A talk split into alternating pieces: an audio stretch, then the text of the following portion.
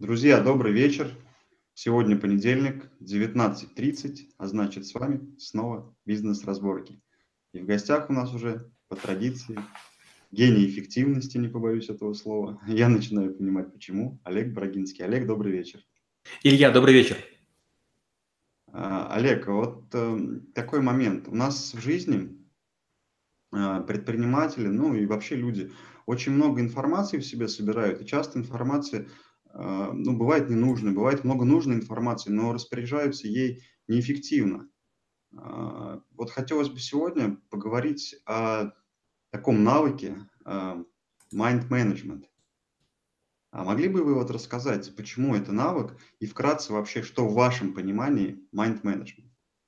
Есть много способов работы с информацией, и mind management один из них. И время от времени он становится более или менее популярным, и на каждом пике популярности многие кричат, что это один из лучших способов. Я его лучшим не считаю, но так как ученики школы трэблшутеров регулярно его запрашивают, я об этом с удовольствием рассказываю. Mind management – это способ преобразования информации в визуальные карты или интеллект-карты, таким образом, чтобы люди могли быстрее запомнить то, что им говорят или рассказывают это предобработка информации для того, чтобы ее быстро воспринимать. А и Б – это обучение людей а, информацию, поступающую в текстовом виде или из разнородных источников, которые имеют разную степень структурированности, информацию представлять в виде понятных диаграмм, схем или таблиц. Я, как бывший выпускник Киевского политеха, знаю, что любую информацию можно представить в виде таблиц. И таблицы мне более приятны, более уместны.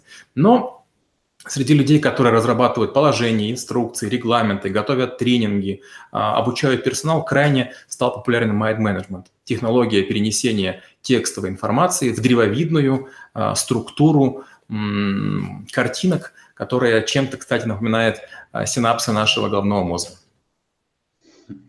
Где-то на просторах интернета нашел э, такое определение, что технологии быстрого и эффективного решения личных и бизнес-задач. Э, вот такой вопрос, что это структурированная информация. Ну, я так понимаю, что это такой некий э, сборка некого пазла, да, из, из, из той информации, которая существует. А насколько актуально вообще это применять в бизнесе в целом? А, есть другие, как я говорил, более эффективные способы, а, но большинство людей не умеет из текста отжимать воду. На этом, кстати, и основано скорочтение. Когда мы делаем скорочтение, мы проходим от 12 до 21 уровня отжима воды. А, люди, которые читают обычным способом, они прочитывают каждую букву и каждое слово. А на скорочтении мы учим, что, к сожалению, много мусора есть и буквенного, и словесного, которые не обязательно обрабатывать. Мозг может быстрее думать, чем глаза бегут. И поэтому те, кто не умеет информацию эм, выжимать, те идут к интеллект-картам. А вот э, там те, кто умеют быстро читать, те даже пишут текст иначе. И вот текст, написанный человеком, владеющим скоронавыками, он почти не подлежит переносу в mind management. Угу. Получается, mind management – это некая структурирование. Система подсказок, система подсказок, да? Ну, структурирование. Получается, что всегда можно любую мысль разбить на 1, 2, 3, 4 или 5 тезисов. Но одно дело, их говорить не системно, не упорядоченно и не, не выводить из них новое знание. И второй вариант – это в голове иметь четкую структуру и подавать а, таким образом, чтобы все было понятно. Вот чем я занимаюсь, когда разговариваю с вами. В моей голове есть три потока. Первый поток. Я слежу за тем, чтобы чересчур часто не повторять слова, которые были ранее. То есть я избегаю синонимичности. Второе. Я структурирую информацию. Вы мне даете вопрос, я решаю 2, 3, 5 или 7 пунктов буду говорить. И третье. Я их приоритизирую, начинаю с важного, несколько неважных и заканчиваю опять важным. Да, у вас процессы, процессов много, если мы будем каждый разбирать это долго. Вот сейчас даже не знаю, в какую сторону пойти, потому что вот и личные задачи, и бизнес-задачи, все настолько интересно. Мне, а может, можно назвать это, наверное, первым шагом, когда человек пытается э, улучшить свою эффективность, да, когда вот у нас много-много всего происходит, ну, в том числе в личном, давайте с личного, наверное, все-таки, наверное, более интересно, это больше, наверное, к личной эффективности, да, может, в эту сторону пойдем. Потому что, ну, я на самом деле сам вот благодаря вам там многим вещам начал заниматься. Вот повышая эффективность, понимая, как прикольно уплотнять время, когда ты минуту-минуту что-то делаешь быстрее, и эту минуту можешь потратить на что-то другое. А вот можно ли первым шагом назвать вот шаг к майнд-менеджменту, когда человек вообще не э, знает, что такое информация, систематизация, вот эта сборка в какую-то некую систему, да, и у него просто куча всего вокруг происходит, и ему надо как-то это собрать. Вот какой здесь-то первый шаг? Подойдет майнд-менеджмент сюда? Ну, как я уже еще раз повторюсь, об этом больше мы не будем говорить, но я считаю его обычным навыком заурядным, то есть он в какой-то мере полезен, но я не считаю его таким уж мощным, сильным, пробивным. Он одно время был модным, лет 10 тому назад или 15. Сейчас, ну, скорее всего, это там, всплески волны, которые давно уже отшумело и отгремело. Но чем хорош mind management? Тем, что я могу создать, например, интеллект-карту для себя, а потом дать ее вам. Если мы говорим про личную жизнь, я могу подумать о том, что у нас есть несколько сфер, в которых следует развиваться. Это здоровье, это, наверное, э, родители, это, наверное, там, может быть, нравственность, духовность, религиозность. Наверное, это какая-то внутренняя чистота, там, мир, мир без вранья и там, без притворства. Это, наверное, там, отношения с любимыми там, и так далее. Сюда же можно принести спорт и так далее. Итак, если я, владея этой методологией, для себя создал карту, и в ней нет особо личного, то я спокойно передаю ее вам, и в вашей картине мира появляется новая структура. Ага, оказывается, у меня есть 5 или 7 областей в личной жизни, которыми я должен заниматься. Я должен заниматься внешним видом, телом, а, языком, как я разговариваю, своими манерами, этикетом, ну и другими вещами, которые я хочу в себе развивать. Раз. Второе. Какие мне нужны навыки? Мне нужно сострадание, мне нужна терпимость, мне нужна эмоциональная выносливость, эмоциональная чуткость и так далее. И получается, что почти любому человеку, у которого на голове была прическа из серии «Взрыв на макаронной фабрике», мы даем карту, с помощью которой можно мысли расчесать. Друг, ничего страшного не произошло. Твоя вселенная выглядит примерно так же, как и моя. Вот есть такие э, ответвления вот таких-то веток. Если хочешь, добавь свои ветки. Но у тебя появляется новый инструмент упорядочивания своих мыслей. Не волнуйся по пустякам, волнуйся по поводу конкретных веточек. Хорошо, тогда здесь возникает такой вопрос. Вот у вас это как навык, да? А, к, как, как, как вы диагностируете человека, с чего рекомендуете начать, и что получает человек после освоения вот у вас этого навыка? В первую очередь, это способ структурирования информации. Например, вы приходите и говорите, ну, мне кажется, что мне было бы неплохо развиться. Ведь как обычно люди приходят? Они говорят, что, кажется, у вас получилось, вы меня научите.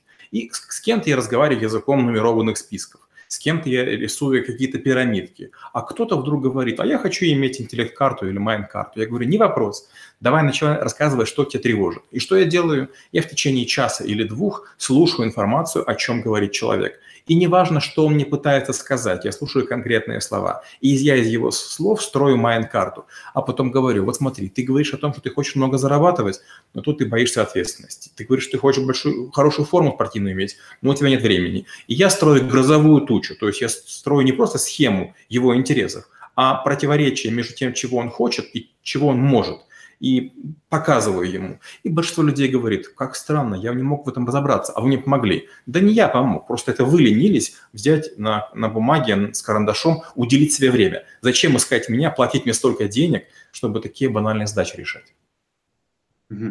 То есть э, у вас э, в школе вы конкретно под человека, исходя из всех его потребностей, ресурсов, э, то, что вы окружаете, составляете вот такую интеллектуальную карту? И учите не еще самому составлять это. Не совсем так. В школе немножко другая методика. В школе я рассказываю варианты применения этих карт, я рассказываю инструментарий, я показываю 2-3 примера, и мы на скорую руку рисуем один пример на доске, один пример мы делаем в компьютерах но я учу людей их проблему раскладывать в, в карту. Раз. И второе, я их учу картами обмениваться. То есть я учу эти карты делать не персонифицированными, чтобы они не содержали личной информации, которая была бы чувствительна к распространению. После чего я вам даю карту и говорю, Илья, вот дайте мне советы. То есть получается, что люди начинают помогать друг другу, а, зная один инструментарий, зная один язык. То есть получается вот за, ну, за один урок там можно освоить как бы, ну, Азы, азы, азы, да. Этого достаточно для, для того, чтобы читать чужие карты, составлять свои, но, конечно, гением вы не станете. Дальше уже работа, но она не требует нашего присутствия, потому что этот навык очень быстро осваивается. Ну, получается, да, некий фундамент вы даете, а дальше человек уже что-то он сам построит, то и получится. Хорошо, а тогда какие ну, первые шаги человеку нужно сделать для того, чтобы э, понять основы вот интеллектуальной карты? Ну вот давайте начнем, скажем, с личного. У нас есть такой курс, называется «Эффективная женщина». Раньше был эффективный мужчина, есть эффективный ребенок. Мы начинаем с группой работать. Вот, допустим, женщины, скажите, каким вы видите своего там идеального мужчину? И все начинают богатый, состоятельный и так далее. И мы рисуем карту потенциального этого мужчину. И, естественно, женщины там слюнами исходят, говорят, боже мой, то, чего мы хотели. Мы говорим, хорошо, так спокойно, нейтрально. А теперь скажите, что вы из себя представляете? И все начинают себя описывать. И чем больше говорят, тем становятся все более грустными, там, скажем, менее такими веселыми по одной простой причине. Если у вас мужчины нет, значит, вы не являетесь объектом чего-то желания, значит, вы чуть хуже. И так получилась карта идеального мужчины и карта неидеальная, я утрирую, женщины.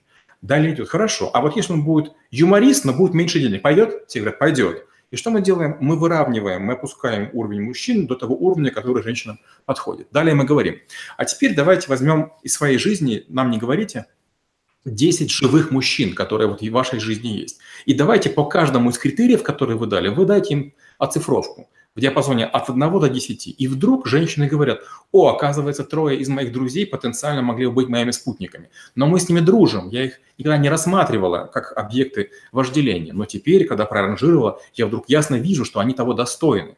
Получается, что у нас большинство наших мечт не оцифровано. А если оно не оцифровано, не отпараметризировано, не отпараметризировано, нам очень тяжело э, рассматривать нечто, человека, предмет, как то, то, чего мы хотим. Формируются, да, иллюзии, которые не соответствуют реалиям. А мы же себя видим э, гораздо круче и умнее, чем есть на самом деле, да, это приземляет немножко к жизни. Да. Хорошо, вот я, все, я понял, что, не знаю, мне нужна женщина, я весь такой внутри себя офигенный мужчина, какие, что вот мне первое нужно сделать, как это оцифровать, как мне расписать параметры, есть вот какой-то инструмент, может быть, или, не знаю, методика, там, что вот первое я должен сделать, женщина и так дальше. Итак, допустим, если мы имеем женщину, то мы должны подумать какие-то внешние параметры, которые нас интересуют. Может быть, возраст, может быть, вес, может быть, цвет волос, может, еще какие-то вещи. Но надо сделать так, чтобы большинство этих параметров друг от друга зависело. Например, если она молодая и там у нее какой-то вес, значит, она занимается спортом. То есть мы должны как будто бы разгадать карту той женщины в мозги, которые мы пока еще не влезли. То есть мы должны подумать, что является следствием чего. Если она хорошо одета, значит, она нормально зарабатывает. Если там она аккуратно выглядит, значит, у нее хорошее воспитание. То есть получается, если мы имеем абстрактные какие-то требования, мы не знаем, как к этому подступить. Но только мы разрисовываем мужчину или женщину, мы понимаем, что если спортивную, то там, значит, нам необходимо спортклубы. Но там могут быть тупые. Если умные, там библиотеки, но там ботаники. Но в конце концов мы вот эти вот разнородные черты сводим в единую схему и получаем то, чего хотим. Другой пример в бизнесе. Приходят люди и говорят, я работал там, там и там. Умею одно, второе, третье. А вот чем дальше заниматься? Меня уволили, помогите, подскажите. И мы говорим, подожди, а кем ты хочешь быть? И почти все говорят, я хочу быть директором многоточия менеджеров, управленцев, как собак нерезанных. И мы говорим, стоп, Какие навыки ты умеешь? Вот здесь, вот здесь и вот здесь. Люди говорят, какие у тебя были успехи? Вот здесь, вот здесь, вот здесь. А нравится тебе что? И в конце концов получается такой вертолетик из трех схем. Знаю, люблю, могу. А теперь начинается хочу и буду. Итого получается пять схем, мы вплетаем в одну и говорим, знаешь что, я утрирую, тебе нужно быть библиотекарем. Человек говорит, да не хочу, не буду, подожди. Ты это умеешь? Умеешь. Это хочешь? Хочешь. Так иди делай.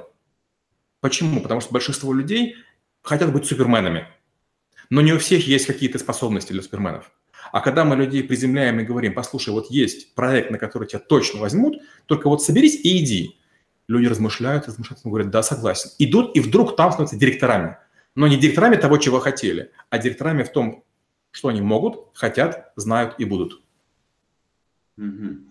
Хорошо, а вот э, здесь, ну, понятно, да, это надо просто начать рисовать. Я просто не, совсем понимаю, как эта структура будет выглядеть, да, потому что это все-таки какая-то логическая должна быть структура, а тут получается много всего, или просто есть основные блоки, а от них уже какие-то ответвления. Но в целом картинка понятна.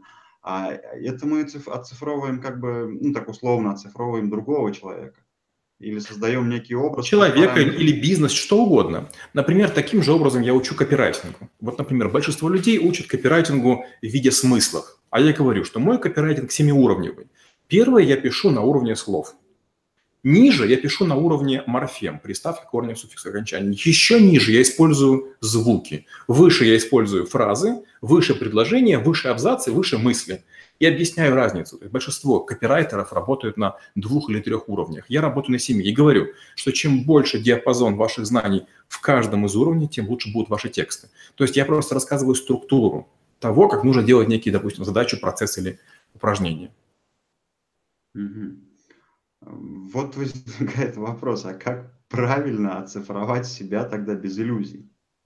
Ну, опять же, э, вот трудно, трудно взять все знания из головы. Почему? Потому что, как бы мы себя умный, умными не считали, если у нас в голове есть какой-то затык, если у нас есть какой-то засор мышленный, э, мысленный, то нам надо его там мысленным вантусом и прочистить. Один из способов – это посмотреть либо навык компетенции, который у нас вами, кажется, был, мы рассказывали о том, какие компетенции есть, или хорошенечко с друзьями поговорить. Скажи, вот что у меня не так? Вот вроде бы у меня все в жизни хорошо, но что-то не получается. И друзья, если вы их нормально э, настроите, не будете их критиковать, а поддержите, скажут, послушай, там вот есть такие-то нюансы, вот такой-то нюанс у тебя, такой-то нюанс, такой-то нюанс. Э, уверенности не хватает, или одеваться надо чуть получше, или там построже выглядеть, или голос пониже сделать. И вы начинаете думать, ага, голос пониже, одеваться построже, ну, какие-то характеристики. А потом начинаете пытаться между двумя любыми объектами построить связь. Для того, чтобы одеваться построже, нужно больше зарабатывать. Чтобы голос пониже, нужно больше говорить. А, где могу больше говорить? Проводить подкасты, выступать с лекциями. А, там, чтобы одеваться солиднее, сколько им нужно зарабатывать? Там, столько. Значит, работу сменить. И получается, мы начинаем строить причины и следствия. И получается задача, допустим, там, найти спутника жизни или чтобы жизнь была лучше, разделяет на ряд, ряд вещей. Больше зарабатывать, следить за телом, следить за внешними проявлениями. Тело означает там гибкость, выносливость, там, продуктивность, рельефность. Ну и вот получается по каждому вот такие вот мы начинаем рисовать веточки. Угу. А здесь вот каким способом лучше пойти? Лучше какие-то вот эти основные вещи для себя зафиксировать, скажем, направление, там, ну, не знаю, там, бизнес, здоровье, тело, там, мозг, развитие, и потом провести опрос среди близких или знакомых? Или сначала лучше спросить обратную связь, какие недостатки человек видит там, например, да, или критику от него послушать, а потом, исходя из собранной информации, сформулировать как раз вот эти направления. Всегда, когда вы работаете с любым сбором информации, нужно думать о том, как вы будете пользоваться результатом, то, чем вы получите. Поэтому, если вы не будете людей направлять, вам большинство скажет что-нибудь из коммуникационного. Мужчины скажут, какая коммуникация с вами, женщина, какая коммуникация с вами, а то ли это, чего вы хотите – Поэтому я рекомендую все-таки взять разделы, по, по которым говорить. Вот скажи, в моем теле что нужно изменить, а в моем лице, а в моей прическе, а в моей коже, а вот там в моих сорочках, а в моих галстуках, а, а в моих брюках, а в моей обуви. То есть если вы выделите большие блоки, потом их меленько нарежете, и про каждый поспрашиваете, то через время вы получите много полезной информации. К сожалению, дискуссии нужно управлять. Если вы будете спрашивать всех абстрактно, вы получите 3 или 5 советов. Угу. А интересно, а вообще это нормально применять вот такие системы, например, я не знаю, в, в отношениях? Я скажу так. Если вы это будете использовать и об этом никому не будете говорить, это нормально. А если вы это будете использовать и об этом будете всем рассказывать, это будет странно. Вот веганы, они все время всем говорят, как плохо есть мясо, и объясняют, почему. Люди, которые любят айфоны, все время говорят, что они круче. И от этого тоска наступает. Да ты поступай как хочешь, ты, главное, человеком будь. То есть не надо выпячивать методику наружу. Использовать ее неплохо, но другими нужно козырять. А если, например, использовать в отношениях между мужчиной и женщиной, они оба об этом знают, просто это как некий формат э, выявления, скажем так, того, того, что не устраивает, и подтягивания этих моментов. У меня бывает такое, что ко мне обращаются пары или партнеры, мужчина, женщина, и говорят, у нас есть разногласия. И почти всегда я начинаю их разводить по разным углам. И рисую карту ментальную одного, одного, карту ментальную другого. И потом я ищу мостики. Потому что большинство людей по разным причинам не готовы показывать свои слабости перед другим человеком. Слабости, опасения, подозрения. И вот этот инструмент, среди прочего, позволяет мне зашифровать, закодировать и сгладить углы. И когда я строю карту одного, карту второго, а потом их общую карту, они видят какой-то набор инструментов. Возможно, не все подходят, то есть не бывает такого, что «А, вау, то, чем мы ожидали». Некоторые инструменты очень странные. Кому-то я говорю, вам нужно там пойти к психологу, вот с этим поработать. А вот тут надо, надо вам признаться в своем страхе, потому что чудес не бывает. И получается, что я даю много механик, а вот внедрять или не внедрять людям, конечно, приходится решать. Но есть другой странный очень нюанс. Как правило, мы очень быстро мирим или мужа, жену, или любовников, или партнеров, но через время, к сожалению, они опять приходят и говорят, постройте новую карту. И вот тут начинаю настаивать, ребята, нет, вот мне вы не интересны два раза или пять раз с вами разговаривать. У вас не будет принципиально новой карты. Давайте я вас научу инструменту mind менеджмента, вы рисуете свои карты, и вы сами будете находить мостики между проблемными зонами. Угу. То есть получается, в принципе, в отношениях, э, ну, можно достаточно открыто разговаривать там с своей половинкой на основе, там, например, этих карт, когда есть какой-то конфликт и понимаем, что там, ну, тяжело его решить или есть какие-то не знаю, минусы, какие-то вещи, которые не устраивают друг друга, но об этом, как вы говорите, есть страхи, например, сказать, да, на основе карты это можно, ну, как диалог вести открыто достаточно. Да, это некая форма игры, хотя, конечно, странная. То есть любые методики в отношениях, вы правильно сказали, надо вводить так очень осторожно, смешливо и из серии «ты уже извини, я такой странный, я это использую, мне так будет проще понять». То есть не для того, чтобы другого перестроить, а сказать «это ключик ко мне». Ну вот такая маленькая хитрость. Угу. А тогда вот сейчас вопрос к предыдущим, к предыдущим вашим словам. А, когда человек, вы составили карту, да, и он потом через какое-то время еще приходит. А, получается, он остается на том же уровне, просто не слышит, что нужно делать, или он просто трансформируется и уже не подходит к нему? Когда у двух людей есть некая карта, которую они одинаково видят, на конкретные вопросы, как правило, проблем не возникает. Они начинают говорить сленгом тех карт, которые мы нарисовали. Но большинство людей ленивы, а мои клиенты еще и богаты. Поэтому они говорят, послушай, вот не надо нам этого всего. Ты это быстро делаешь прямо при нас, нам нравится. Ну, считай, что мы к тебе пришли там за там, сеансом психоаналитики. А, и мне потом приходится объяснять, мне это не интересно. Один раз, да, но второй раз вы же не сильно изменились. Просто вам лень рассмотреть новую зону. И вы меня пытаетесь использовать как, как секретаря, ассистента. И ваши деньги мне не интересны. Я требую, чтобы люди научились, или говорю, вот мои ученики, к ним идите. Они стоят дешевле, у них времени много, вот с ними развлекайтесь. Но большинство людей все-таки к ученикам не идет, но не знаю почему. Наверное, им хочется спокойствия. А, и, и, и так понимаю, что, наверное, люди еще хотят какую-то волшебную таблетку в виде вас, а получить инструменты, самим его использовать, это, это как раз, да, это надо приложить усилия. Так, хорошо, возникает такой вопрос, а какие вот, э, ну все, человек сейчас послушал, понял, да, надо карту составлять, хотя бы какой-то шаг сделать к систематизации, выявлению там, не знаю, недостатков или пробелов в себе, там, в потенциальных каких-то объектах, которые там, с, с которыми хочет как-то синхронизироваться или объединиться, там, это личная жизнь или бизнес. Какие ошибки основные есть вот здесь? А, а ошибки вот обычно одни и те же. Как только люди узнают любой инструментарий, любую методику, модель, а, формулу, программу, они начинают на нее возлагать завышенные ожидания.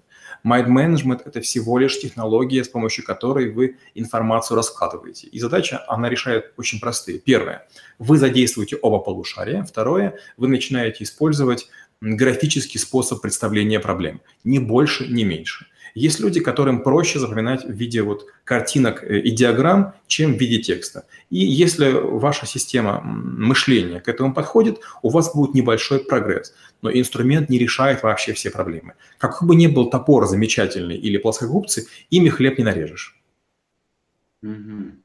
Хорошо, тогда здесь э, такой вопрос. Лайфхаки от Брагинского. Ну, первый лайфхак – это надо брать большой лист бумаги, брать карандаш и садиться думать вот над чем. Что меня в этой проблеме волнует или пугает? Например, я хочу написать книгу, но боюсь. Или хочу запустить новый вид продукции, но что-то опасаюсь. Или я там страшусь конкурента. Или скоро власть сменится, я считаю, что будут какие-то проблемы. То есть первое, нужно начинать писать то, что тревожит, то, что волнует. Почему? Потому что любая попытка говорить с любым человеком приводит к тому, что начинает тактично, деликатно, аккуратно заглаживать углы. И от сглаживания углов почти у всех ситуация такая, что нормально. Дома нормально, на работе нормально, с деньгами нормально, отдыхаю хорошо. А пришел ты чего? Да вот, понимаешь, боюсь. Так вот с этого начинай. Чего ты боишься? Кого ты боишься? Получается, что первое – это надо самому себе признаться, в чем есть страх. Например, когда я говорю, как писать статьи, я говорю, послушайте, написание статей – это всего лишь три первые ветки. Первая ветка. Вы должны придумать красивое начало. Почему вы начинаете статью? Второе – придумать мораль. Для чего вы это делаете? А третье – это придумать заголовок, который заставит прочесть. Далее. Если есть мораль, к этой морали подведите 7 аргументов. Пишите 1, 2, 4, 5, 6, 7. И потом прописываете их. И получается, вот статья и готова. То есть буквально там из там, 10 веточек у вас готова статья. И если вы имеете план статьи вот в, в, в таком виде, то, скорее всего, ответив на каждый а чек-лист, вы получаете готовый материал. Если, например, вы хотите найти свою вторую половину, оцифруйте себя, оцифруйте ее, посмотрите на разницу и подумайте, что замечает чего. Или себя повысьте, станьте там более аккуратным, лучше пахнущим, лучше одетым, или требования снизьте. Ну, все очень просто.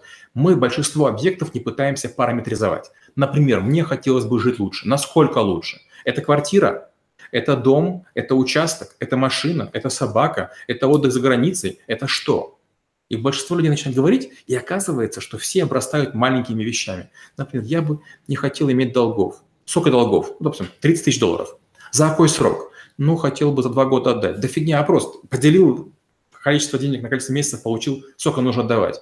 Начиная, ужми сегодня, получишь через время. Эх, мне тяжело. Ну, не бывает чудес. То есть, это не как, есть такая шутка про джина. Шел человек по пустыне, нашел лампу, и оттуда вылез джин. Он говорит, хочу домой. Джин взял его за руку, говорит, пошли. Тот говорит, а быстрее. Джин подумал и говорит, побежали?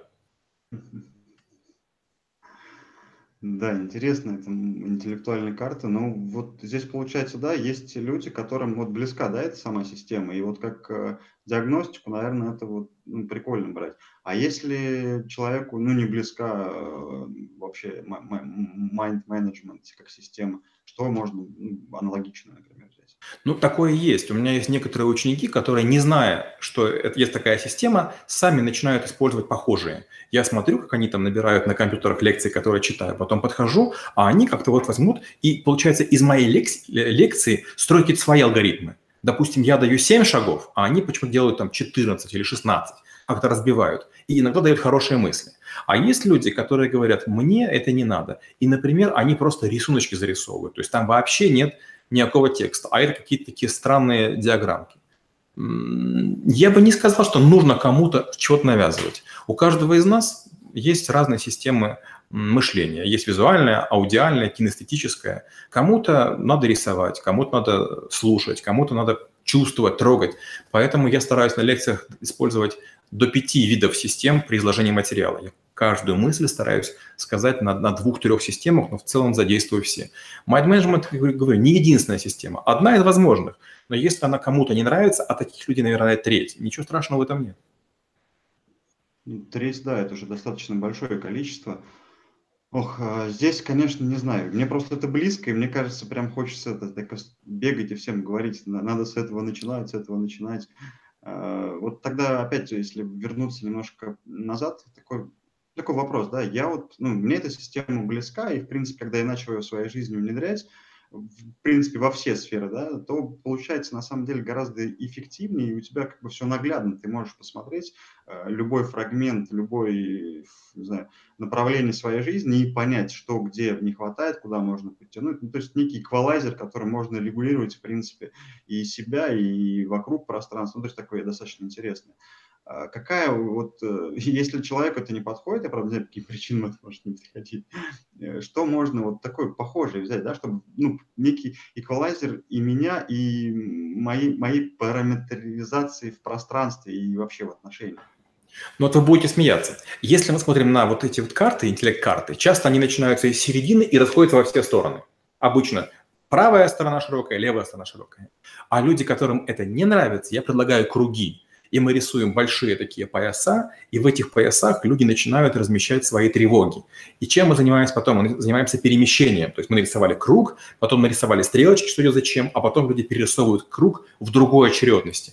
Вы знаете, такими кругами показывают, допустим, а, смену эпох, там, от динозавров к людям, или там а, недели беременности плода, там, скажем, какого-то животного или человека. Есть люди, которые противники вот таких карт, но говорят, а вот круги нам понятны, круги похожи.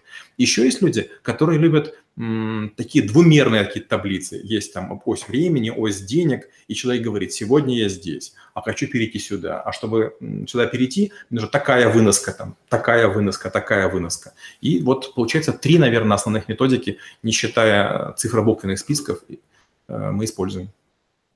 Угу. Ну, получается тогда, да, интересно. Это же, в общем, просто способ э, как раз э, восприятия э, одной и той же информации, да, по сути? То есть, да. Да, ну здесь интересно тогда подошли, наверное, уже к, да, и к завершению, и к самому интересному. В любом случае, какой бы способ ни был, да, это будет management или да, другие два способа, но нужно себя параметризировать для того, чтобы понять, какие недостатки есть во мне, какие у меня есть проблемы в взаимодействии, и что я должен подтянуться на уровень того, куда я хочу, или опустить ожидания да, того, куда, опять же, того, куда я хочу. Отлично. Друзья, мы уже подошли к... Наш эфир подошел к концу. Олег очень классно раскрыл тему, понравилось, потому что я что-то немножко другого все-таки ожидал этого. Ну, с вами, как обычно, происходит, происходит много интересных вещей во время эфира. А, самое главное, что вам хочется сказать, дорогие друзья, ну, да, это очень важно. Соберите ту информацию, которая есть вокруг вас, в вас. Сделайте параметры в любом удобном для вас виде. Это поможет избавиться от многих иллюзий. Мы, если захотим на Луну, мы можем понять, что нужно подтянуть себе, чтобы туда улететь, а не просто в своих фантазиях что-то ожидать. А все цели, которые добиваются большинство людей, это планомерная, тяжелая работа, и к ней надо идти, но нужно понимать, куда вы идете. А если просто это желание будет исходить изнутри без параметров и выявления проблемы, понимания этих проблем, скорее всего, это так и останется желанием, и в какой-то момент просто у вас будет разочарование и, может быть, даже депрессии еще хуже. Вот поэтому, как бы это ни было трудно, сделайте этот шаг, начните с любой формы. А, слово прикольно, параметризируйте себя, э, те вещи, куда вы стремитесь, и вы будете понимать те мостики, по которым к ним можно прийти. А, Олег, благодарю вас э, за эфир, за то, что продолжаете с нами эти эфиры. Также хотелось бы поблагодарить наших партнеров, это школа трэблшутеров, собственно, Олега Бородинского, где очень-очень много навыков и а, настолько качественное образование, что, ну, в принципе, читайте и слушайте отзывы, там люди говорят все, говорят о том, насколько все это качественно и классно. Вот. Э, команда Тимико – это моя команда, многопрофильная команда, это от веб до ивент мероприятий различного формата, и торгово-промышленная палата Российской Федерации. А также все эфиры, которые у нас проходят, э, у Олега около 745 навыков, э, мы разбираем благодаря вашим голосованиям. Поэтому, если вам интересно услышать какую-то тему, вы можете зайти по ссылке, которая будет размещена под видео, проголосовать, та, тот навык, который наберет больше всего голосов, мы и будем разбирать в следующем эфире. А, чудесного вечера. До следующего понедельника. Олег, до свидания. Спасибо за эфир. Илья, спасибо и до встречи через неделю. Пока-пока.